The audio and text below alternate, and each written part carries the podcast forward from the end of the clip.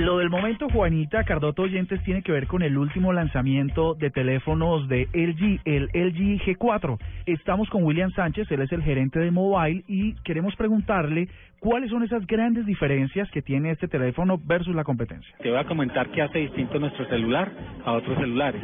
Eh, nuestro diseño, como ustedes podrán ver, es totalmente curvo, tiene eh, curvaturas en toda su extensión curvaturas en sus bordes, curvatura en su pantalla, curvatura en su parte posterior, lo cual lo hace un equipo realmente elegante. ¿sí? Adicionalmente, eh, tenemos eh, su tapa posterior en cuero natural de origen vegetal, siendo, digamos, un diseño único en el mercado actualmente y que en verdad es un, un proceso bien elaborado por la compañía.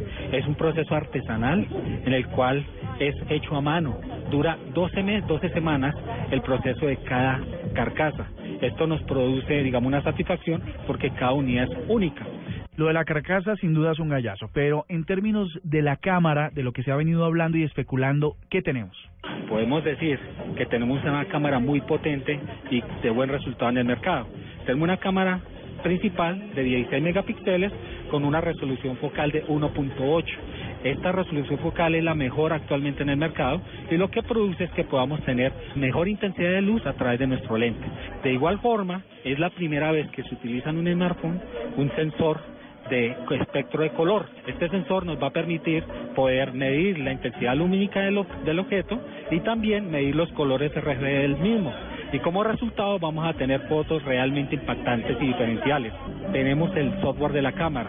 Incluimos un modo manual que también podemos llamar modo profesional, en el cual en este modo nosotros vamos a poder ajustar todos los parámetros que se utilizan en la cámara, como los niveles de blancos, el foco, la intensidad lumínica que es el ISO y también adicionalmente y único en nuestro equipo el, la velocidad de obturación. Lo del formato RAW sí es una gran diferencia porque es casi tener en un teléfono una cámara reflex análoga o digital.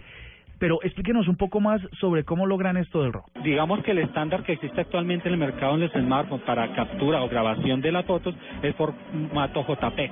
Este formato lo que hace es comprimir las fotos. Sí, las baja de tamaño, perdiendo resolución de la misma para poderlas transferir. Nosotros incluimos, no solamente dejamos el formato JPEG, sino incluimos el formato RAW, que lo que hace es mantener la foto totalmente cruda, es decir, sin ningún tipo de comprensión. Lo que preocupa entonces es el almacenaje, porque una foto en formato RAW puede llegar a pesar 30, 40 megas y un teléfono pues tiene una capacidad limitada. ¿Cómo hicieron ustedes para resolver este tema? No hay ningún problema. Nuestro equipo, nuestro equipo contiene 32 gigas de capacidad de memoria interna, pero adicionalmente tenemos posibilidad de incluir eh, microSD externa de 128 gigas.